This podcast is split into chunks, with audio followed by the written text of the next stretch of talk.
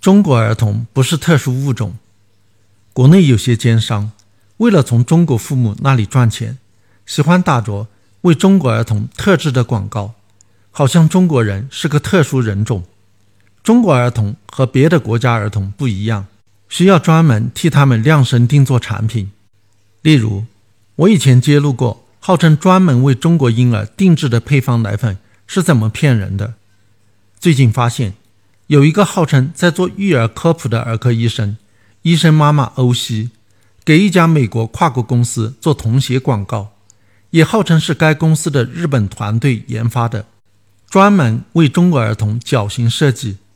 难道中国儿童的脚型有什么特殊的，穿不得全球通用的童鞋，需要专门为他们设计新的鞋？那样的话，在国外的华人儿童怎么办？难道要到中国来买鞋？有人说，中国脚型的确特殊，西方人小脚趾有三节，而中国人小脚趾只有两节，这是个流传很广的说法。实际上，不管是哪里的人，都有一部分人小脚趾是三节的，也有一部分人小脚趾是两节的，这是小脚趾的正常变异，只不过在不同的人群中，这两者的比例不太一样。有高有低，欧裔的人小脚趾两节的比例低一些，大约占百分之四十；而亚裔的人小脚趾两节的比例高一些，大约占百分之七十。如果有人非要把这作为中国人的一个特征，难道那百分之三十小脚趾三节的中国人不是中国人？那百分之四十小脚趾两节的欧裔人是中国人？如果是专门为小脚趾两节的人设计的鞋？是不是那些小脚趾三节的中国人不能穿了？中国人在买这款鞋时，是不是还要去拍片，看看自己的小脚趾究竟是三节还是两节？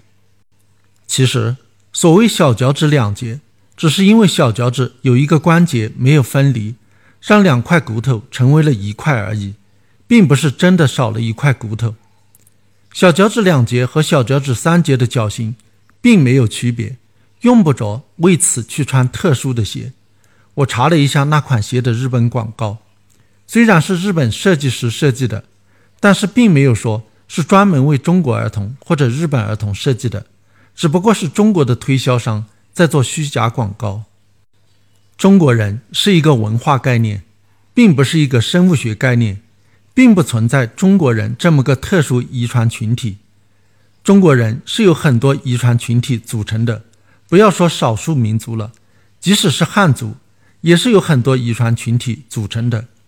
也许某个遗传群体会普遍有特殊脚型，就像某个遗传群体会普遍有某种遗传病，但不能因此推广到全体中国人身上。凡是认为中国人在身体上比较特殊，需要专门为中国人身体设计产品的，都是骗人的。那个儿科医生。后来偷偷改了广告词，改成了专门为东方儿童设计，这也是骗人的。因为所谓东方、西方也是文化概念，不是生物学概念，不存在一个专门与西方对立的特殊的东方人种。